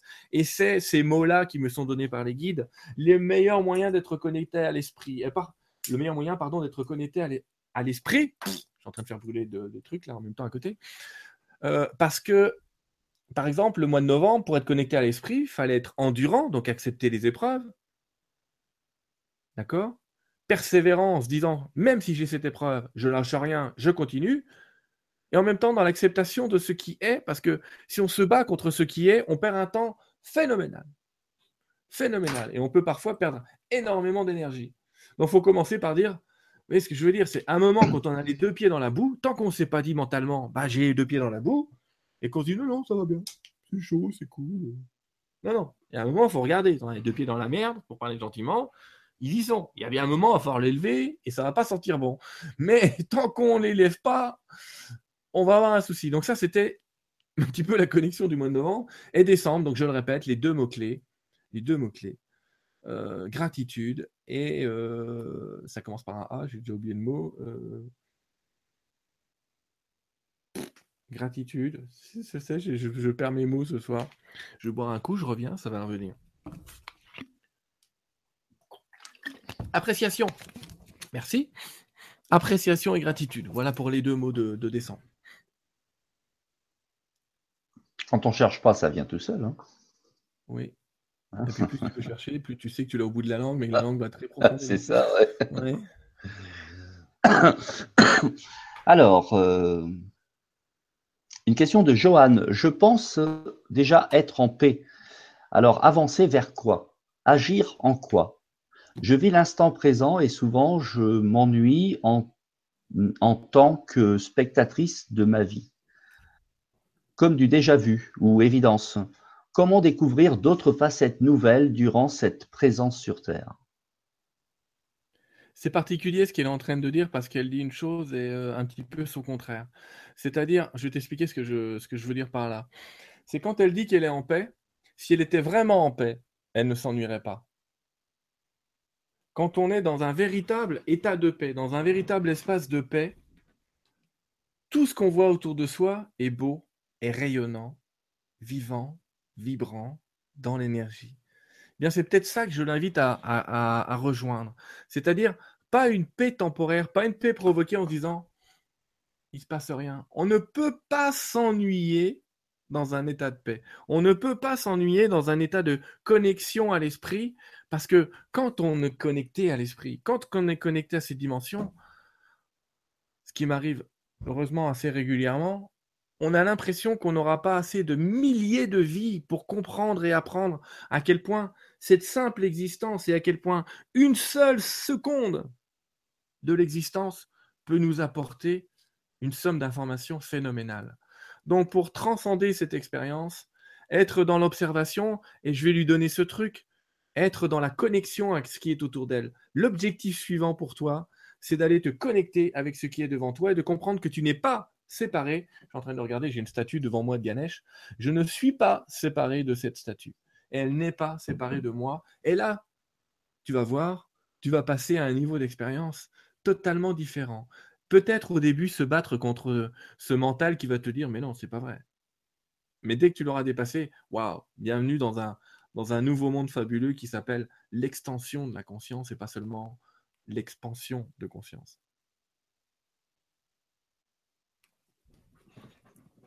Super. Alors, question suivante, question de Marie. Je me pose souvent la question, est-ce que je sais vraiment qui je suis? Ancré à la terre et relié au ciel, mais retrouver la source divine et se connecter à son âme. Ce n'est pas si facile que ça. Devons-nous devons nous demander à nos guides de nous aider Qu'en penses-tu, Sylvain? Merci de tout cœur. Alors, merci à elle, hein. merci pour toutes ces questions, parce que c'est vous qui nous faites avancer aussi, il hein. ne faut pas l'oublier. Hein. Et souvent, ça prend qu'à soi-même. On fait des révisions à nous-mêmes. Ne rêvez pas, nous ne sommes pas l'incarnation à, à 2000% de ce qu'on est en train de dire. On l'est à 80-90%, c'est déjà merveilleux. Donc, on arrête. Voilà, ce que je veux vous dire, c'est quand quelqu'un me dit je ne suis pas aligné corps, âme, esprit, j'ai du travail à faire, c'est pas possible. Si vous regardez ce schéma, il ne fonctionne que si tout est attaché. Si vous enlevez un seul des éléments, tout se casse la gueule. Donc, nous sommes reliés en permanence. Alors, souvent, je, comprends, hein. souvent par vocabulaire, on dit je voudrais me relier à mon âme.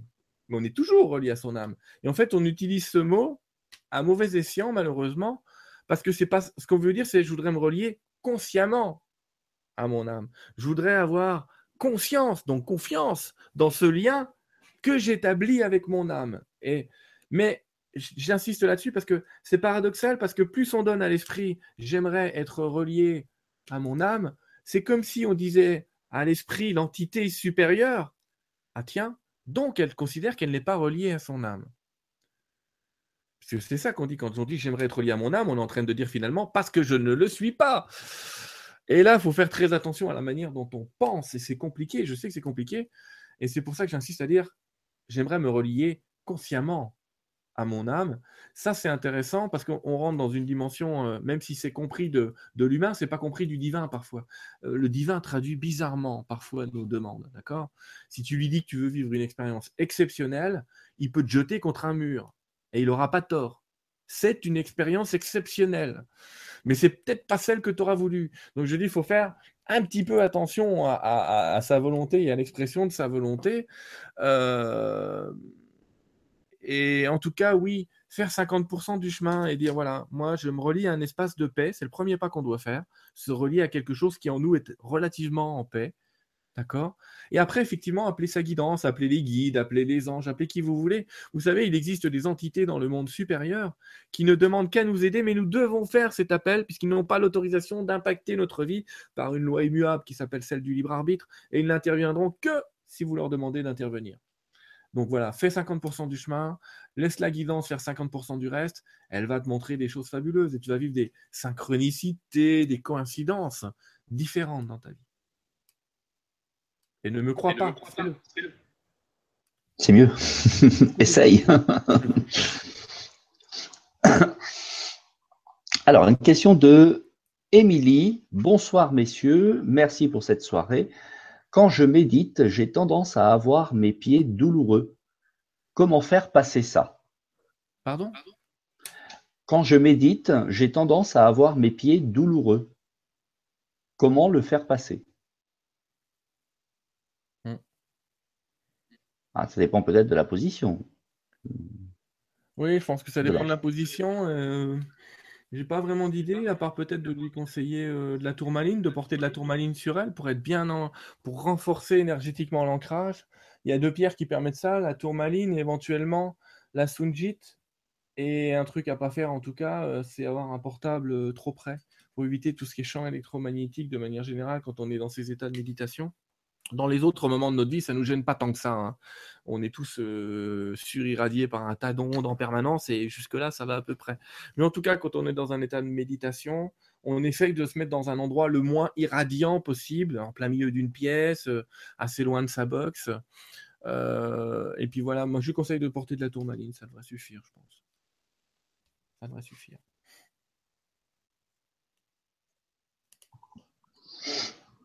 Parfait. Question de Laetitia. L'ouverture du cœur est une chose importante pour que la communication fonctionne.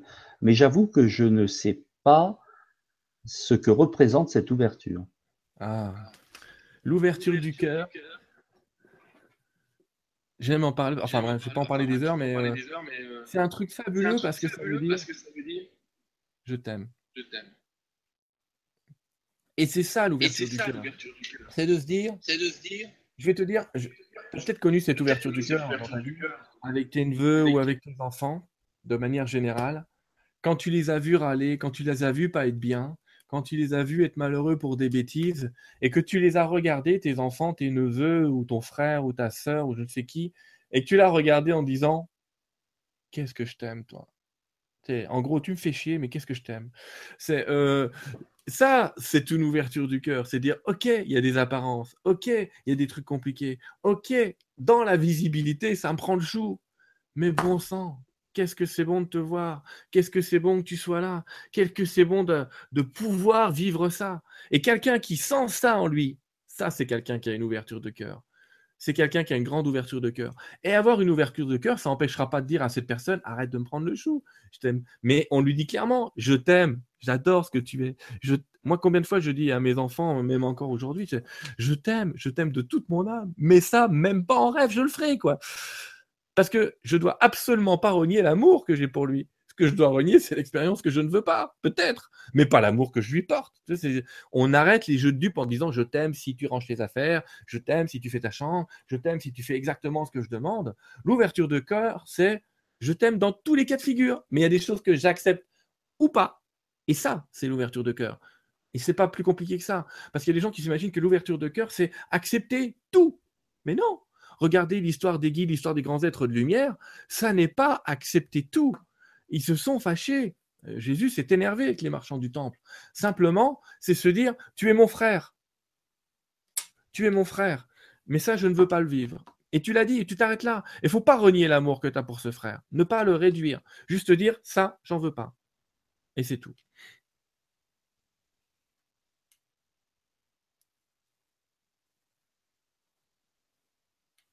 Avec le micro, c'est mieux. Euh. Alors, une question de Priscille. Bonsoir. Quelle sera notre prochaine mission pour notre prochaine incarnation? Est-ce actuellement une incarnation des plus difficiles? Merci à vous deux je ne suis pas du tout capable de lui répondre sur ce qui va se passer dans sa prochaine incarnation parce que déjà, on fait partie d'une époque fabuleuse où quand on va passer de l'autre côté, on va nous demander si on veut revenir ou pas.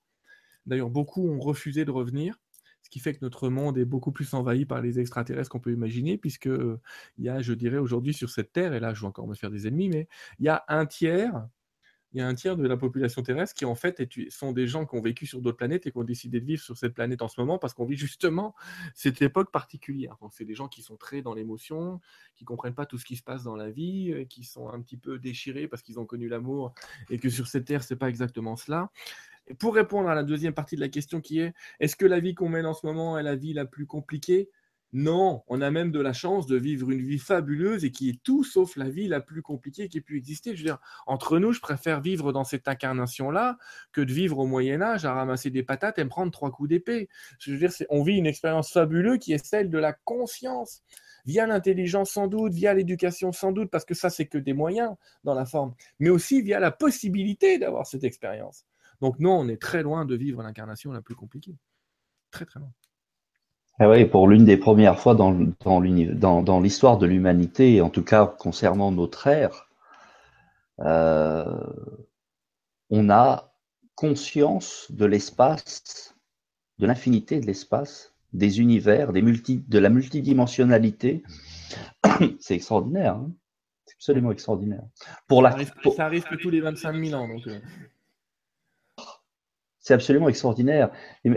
T'imagines le croyant, celui qui devait croire il y a 2000 ans, et aujourd'hui, où tu as euh, des preuves scientifiques qui viennent rejoindre des, des enseignements spirituels, ça aide un peu, quoi. Oui, aujourd'hui, on a effectivement la chance d'avoir les supports, euh, les supports de physique quantique, notamment, qui, viennent nous expliquer que le monde est bien le résultat d'une observation, d'un comportement, et qui nous montre cette interaction entre chacune des molécules de ce monde. Que quelqu'un aujourd'hui me dise non, non, c'est pas vrai quand tu dis nous sommes un, mais alors, mais je suis désolé, j'ai tendance à lui dire non, mais attends, je suis juste en train de te dire que c'est prouvé scientifiquement, et que l'énergie du vide, c'est ce qui nous relie que le vide contient une information beaucoup plus dense que tu peux l'imaginer, et que ce qui tient un atome en, juste un atome debout, c'est le vide qui contient énormément d'énergie. On, voit quand même que quand on pousse deux atomes l'un contre l'autre, deux atomes, on produit une explosion nucléaire forte. Et on est rempli de ça, et on a du bol. Ça ne se croise pas. On ne se rend pas compte. Enfin, en tout cas, scientifiquement, on nous explique toute la puissance dont nous sommes constitués, toute cette puissance informationnelle dont nous sommes constitués. Que quelqu'un me dit, nous ne sommes pas un. C'est vrai qu'on n'est pas tous collés les uns avec les autres avec de la superglue, là je suis d'accord. Mais renier l'unité, c'est renier aujourd'hui la physique, effectivement. Donc c'est indéniable. Après, qu'est-ce qu'on en fait, comment ça marche? C'est une autre question qui appartient encore parfois à la spiritualité, mais de moins en moins, parce qu'on commence à avoir des machines quantiques sans que les gens s'en aperçoivent. Là-dedans, là, dans vos portables, en fait, il y a de la mécanique quantique. Et ça, personne ne le sait. C'est-à-dire que quand un ordinateur fait un calcul, je suis informaticien à la base, en vérité, le microprocesseur fait 10 000 fois le calcul et il prend comme résultat vrai la majorité des calculs qui sont sortis. Ça vous paraît bizarre, mais si vous demandez à un vrai informaticien qui connaît vraiment comment fonctionne un microprocesseur, il vous dira que c'est vrai. On fait 100 fois le calcul de 9 plus 1, statistiquement, le 10 ressort le plus souvent, on va vous dire que c'est 10. Mais c'est ni plus ni moins que ça là-dedans. Parce que sinon, on ne pourrait pas faire en sorte que ce soit si petit. Et plus les choses sont petites, plus on est obligé de les faire agir par probabilité. Et donc, les portables, c'est un truc de fou, bourré de physique quantique sans qu'on le sache. Et ça marche. Même, même, système que notre subconscient qui emmagasine des expériences et qui, et qui, et qui en fonction de tout ça, va, va te faire agir d'une certaine manière parce qu'il pense que c'est vrai. Et va te dire ça c'est vrai et ça c'est pas vrai. Euh, allez, une autre question. Euh, une question de Farida. Bonsoir à tous. Qu'est-ce qu'un père. Euh, Qu'est-ce qu'un pervers narcissique peut nous apprendre sur nous-mêmes Ah, j'ai vécu cette expérience. Euh, un, manipulateur pervers narcissique vient t'apprendre euh, une, leçon qui s'appelle À qui est-ce que j'accorde du pouvoir? C'est ça qu'il vient t'apprendre. Il ou elle, hein, euh, ça marche dans les deux sens, il n'y a pas que des hommes. Euh, il y en a autant des deux côtés. Il est venu t'apprendre à qui est-ce que j'accorde du pouvoir, à qui est-ce que je laisse contrôler ma vie, à qui est-ce que je vais laisser décider si je suis quelqu'un de bien ou quelqu'un de mal. Parce que on est venu retrouver notre pouvoir personnel pour pouvoir l'exploser et le rayonner.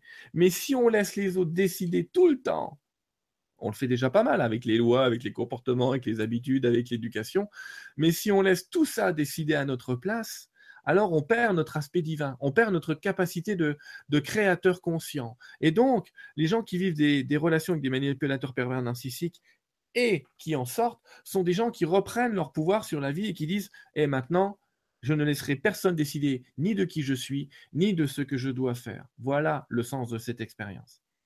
Mais ils sont là euh, sciemment et consciemment pour ça. Et eux aussi ont des choses à apprendre sur eux-mêmes.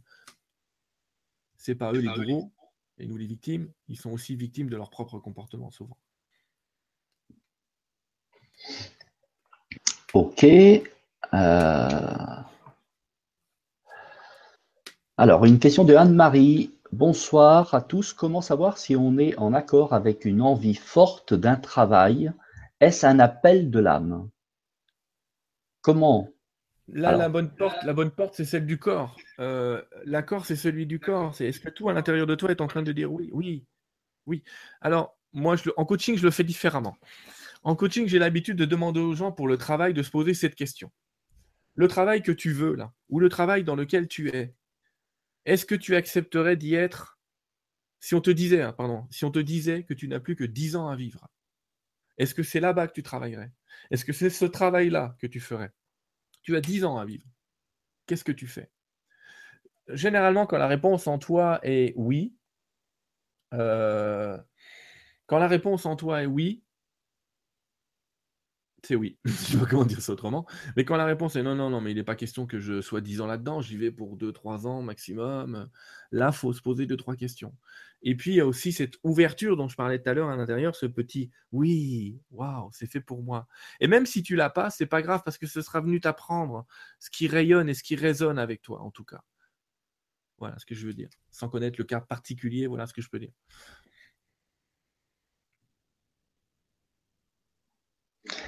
Alors, une question de Edith. Petite précision, selon la définition de Sylvain, l'esprit est-il la source? Non. Non, la source, euh, on va le simplifier comme étant un petit peu ce grand cercle-là avec cet être au milieu. Et l'esprit, c'est la liaison. C'est vraiment le fil qui, qui est entre les âmes. C'est cette énergie de vie, ce que j'appelle l'esprit, je l'appellerais peut-être l'énergie de vie, la substance d'amour, la substance divine, le lien. D'accord? Mais en tout cas, je ne personnifie pas l'esprit puisque, j'allais dire, ce n'est qu'un lien informationnel. Ça n'est pas une entité, l'esprit. C'est un lien d'information très, très fort, très, très puissante, mais un lien. Être relié à l'esprit, être relié à l'esprit, on devrait dire être relié par l'esprit, à, à la source, justement, que, ou à Dieu, comme tu voudrais qu'on l'appelle, ou, ou, comme tu veux, d'ailleurs. Question de Virginie, comment méditer sur une question sans le mental?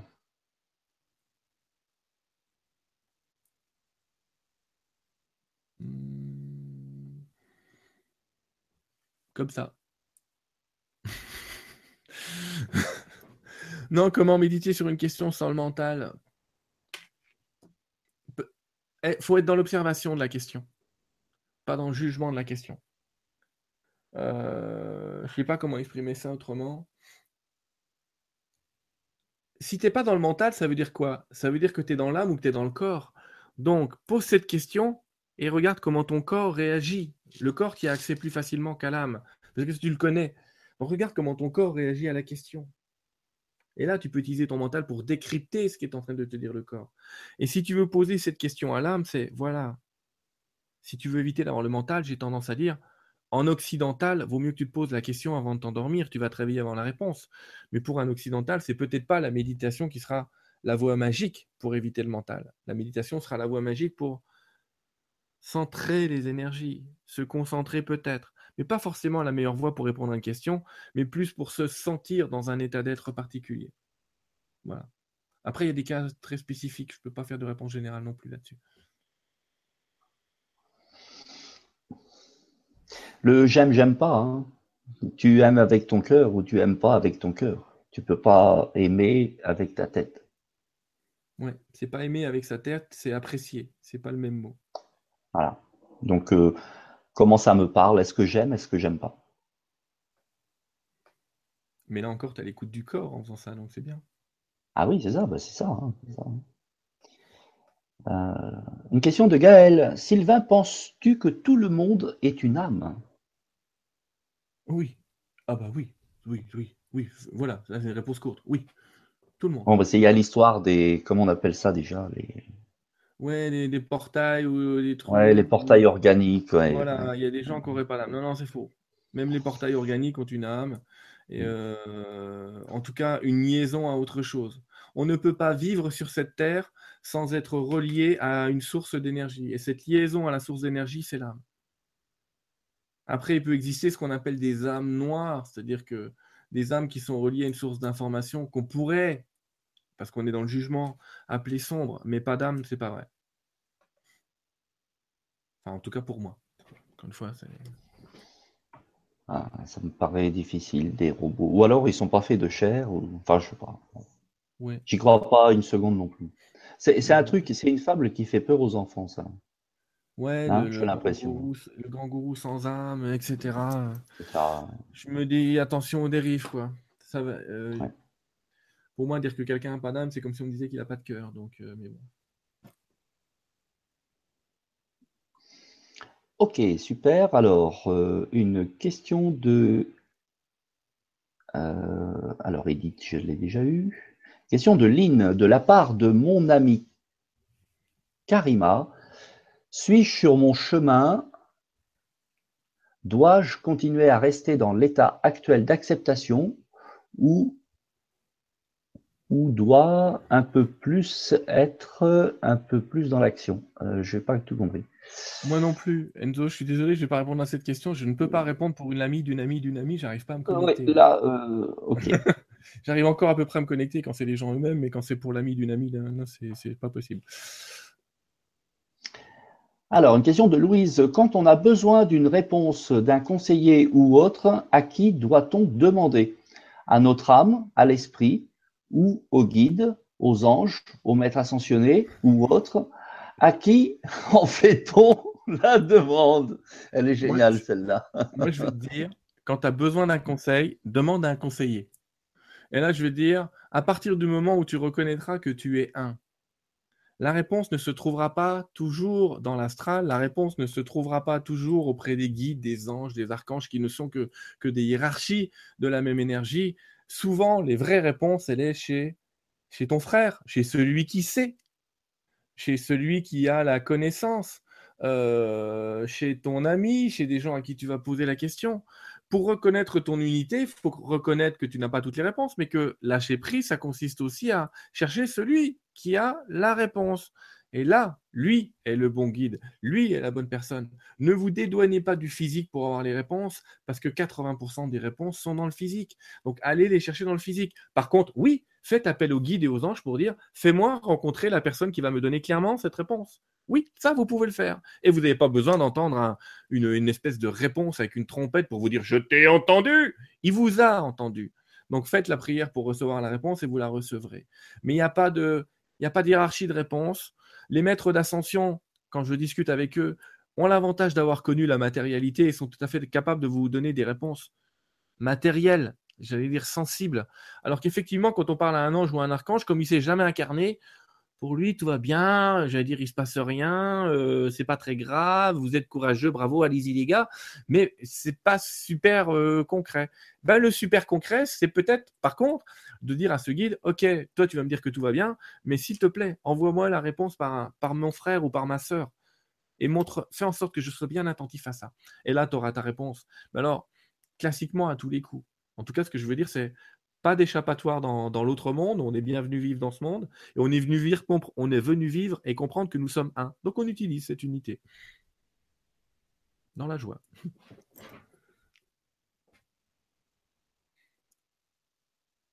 Le micro, il est 21h55. Euh, dernière question. Et euh, je trouve sympa celle-là. Euh, question de Virginie. Je suis désolé si on répond pas à toutes les questions. Il y en a vraiment énormément. Là, on, ouais, là, on y est encore pour au moins une bonne heure. Euh, et on a décidé qu'on finissait à 22 heures, donc on, se tient à ça. Euh, question de Virginie. Petite question, car on approche des fêtes. Quel jour est véritablement né Jésus? Que pense Sananda de la fête de Noël? Alors, ça n'amène pas forcément une canalisation, mais. Ouais, c'est ce que j'allais dire. Je vais pas déjà eu... là en live. Non, pas maintenant. il m'a déjà, déjà, répondu à cette question. Voilà. Euh, il n'est pas né le soir de Noël. c'est une symbolique, évidemment, euh, enfin, ça on le sait dans l'histoire aujourd'hui, qui a été créée, euh, qui a été créée sur des dates un petit peu particulières, des événements particuliers. mais le symbole est utilisé. Alors, Sananda a existé, Jésus a existé. c'est un peu compliqué de vous vous donner la vraie histoire de Jésus parce qu'il y a tellement de choses qu'on lui a fait dire et faire et qui ne sont pas arrivées. Et le plus gros des exemples, c'est qu'il n'est pas mort sur la croix. Aïe, là ça fait mal. Euh, remarque qu'il n'est pas mort mieux, il est mort assassiné un, petit paquet d'années plus tard, mais ça c'est un autre sujet. Et euh, en tout cas, quand il y a eu toute une mise en scène, mais il a été sauvé, enfin peu importe. Le symbole de Noël, Sananda l'accepte et le voit comme une fête de l'amour. Il se réjouit d'être ce symbole. Il se réjouit vraiment d'être ce symbole. Il est vraiment encore plus présent parmi nous dans cette époque-là, dans cette époque de Noël qui signifie pour beaucoup de gens euh, le moment de sa naissance. Ça n'est pas la réalité historique, mais c'est une réalité symbolique qui est, utilisée et qui l'utilise pour passer des messages d'ouverture, pour passer des messages de lumière, pour passer des messages de fraternité et d'amour et c'est la bonne fenêtre pour le faire. C'est la bonne fenêtre parce que ce 25 décembre nous laisse 7 jours, nous laisse une période, ce 7 qui est un chiffre fabuleux, nous laisse 7 jours pour engrammer, pour emmagasiner une énergie d'amour en nous et j'allais dire recharger les batteries pour l'année suivante. Recharger les batteries pour hop, repartir dans une, dans, un, dans une nouvelle année, dans, un dans une nouvelle conception. Et 2017, c'est une année 1, donc une année vraiment de renouveau pour beaucoup de gens. Euh, et, c'est utilisé. Voilà. C'est-à-dire, toute son histoire est utilisée. Même, il utilise même le symbole de la croix pour d'autres choses. Mais voilà, évidemment, l'histoire, j'allais dire, est écrite par les vainqueurs. Mais ce que je veux dire par là, c'est l'histoire ici a été écrite par, euh, par les premiers. Euh, les premiers conciles, les premiers conciles chrétiens. Et si vous lisez clairement ces histoires-là, vous verrez dans certains livres que c'était 300 ans avant et l'autre 300 ans après. Peu importe, le symbole est utilisé et utilisable et il n'y a pas de problème, il est là. L'important, c'est l'énergie que vous mettez dans ce moment, dans cette énergie de Noël. Encore une fois, c'est pas la forme qui est importante, c'est c'est ce que tu fais. Quoi. Ouais, tout est utilisé. Tout est utilisé. Euh, il est vrai que depuis 2000 ans, euh, pour ce qui est de la religion chrétienne qui nous occupe plus particulièrement ici en Europe, bien que c'est de moins en moins vrai, euh, même si ça a fait beaucoup de mal, ça a quand même permis d'ancrer d'ancrer cette notion de d'amour, de de résurrection, de enfin ça a permis d'ancrer quand même pas mal de choses mine de rien. Mm même si aujourd'hui il faut les voir avec un œil euh, nouveau, euh, quand même une base. Voilà, euh, Sylvain, merci, merci, merci, merci, merci à vous tous et à vous toutes. Euh, comment Passe un petit message. Oui, c'est ça. Je voulais te donner le mot de la fin. Et puis effectivement, oui, mettre, mettre, mettre le lien vers ton site. Alors, je vais essayer, de, je, vais, je vais le récupérer, je vais le mettre dans le chat. Hein. il, est assez facile. Hein. Effectivement, euh, s'il y a des gens qui veulent euh, qu'on discute de tout ça, euh, je me suis lancé depuis cette année dans une tournée de conférences que vous pouvez retrouver effectivement sur mon site. Alors, mon site, il est assez simple. Hein. il s'appelle sylvaindidolo.com. Pas plus simple. J'ai pas changé d'identité. J'ai gardé mon nom, j'ai gardé mon prénom, j'ai collé les deux et j'ai mis .com à la fin. Et effectivement, on fait un cycle de conférences. Et pour ceux qui veulent me rejoindre, on va bientôt mettre les liens. Mais euh, je donne juste quelques dates. Hein. Le 14 janvier, on sera en Belgique, à Chimay. Le 28 janvier, on sera à Metz. Le 11 février, on sera à Strasbourg. Le 25 février, à Aix-en-Provence. Le 11 mars, à Nantes. Le 25 mars, depuis le temps qu'on me demande d'aller en Bretagne, je serai à Saint-Brieuc. Le 8 avril à Clermont-Ferrand, le 22 avril à Genève, pas loin, on est à Douvaine, le, 6 mai à Lille, le 20 mai pardon, euh, à Montpellier, euh, 3 juin à Lyon et à Nice. Enfin bref, on a tout un tas de dates. Euh, si vous voulez recevoir euh, la lettre mensuelle qui donne les, mots là, du, mois, du mois suivant, là, comme on me le demande souvent, j'ai créé une petite newsletter sur laquelle vous pouvez vous inscrire sur la première page du site là, et qui vous permettra bah, de, connaître mes rendez-vous, ceux que j'ai avec Enzo, ceux que j'ai avec d'autres personnes. Euh, et puis d'avancer. je voudrais d'abord, effectivement, je te remercie encore Joao de cette invitation. C'est toujours un plaisir de, discuter avec toi et de discuter avec l'autre et de voir la belle ambiance qu'on a dans le chat. C'est sympa parce que des fois, tu sais, il y a des guerres. Des fois, on voit dans les chats, on voit des espèces de guerres privées, on ne sait pas ce qui se passe. Là, c'était super convivial, super cool. J'ai l'impression que les gens se sont un petit peu appréciés, écoutés entre eux. Et puis moi, je suis assez, assez fan de ça. Et puis, et puis, et puis, je moi qui vais te laisser le mot de la fin, mais juste dire aux gens, ben voilà, souvenez-vous dans cette histoire de corps, âme, esprit, ce dont il faut se rappeler, c'est que vous êtes Dieu et que vous l'avez oublié.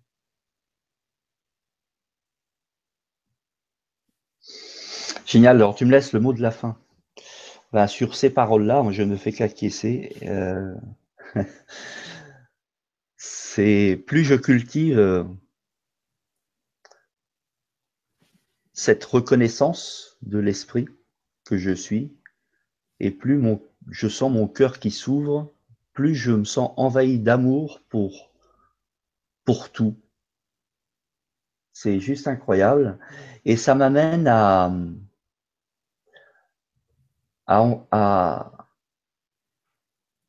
bah, me laisser guider tout simplement.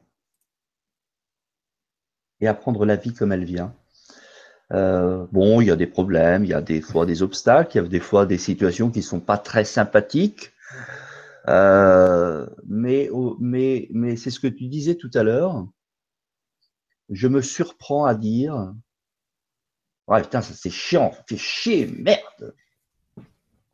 Mais qu'est-ce que j'aime la vie?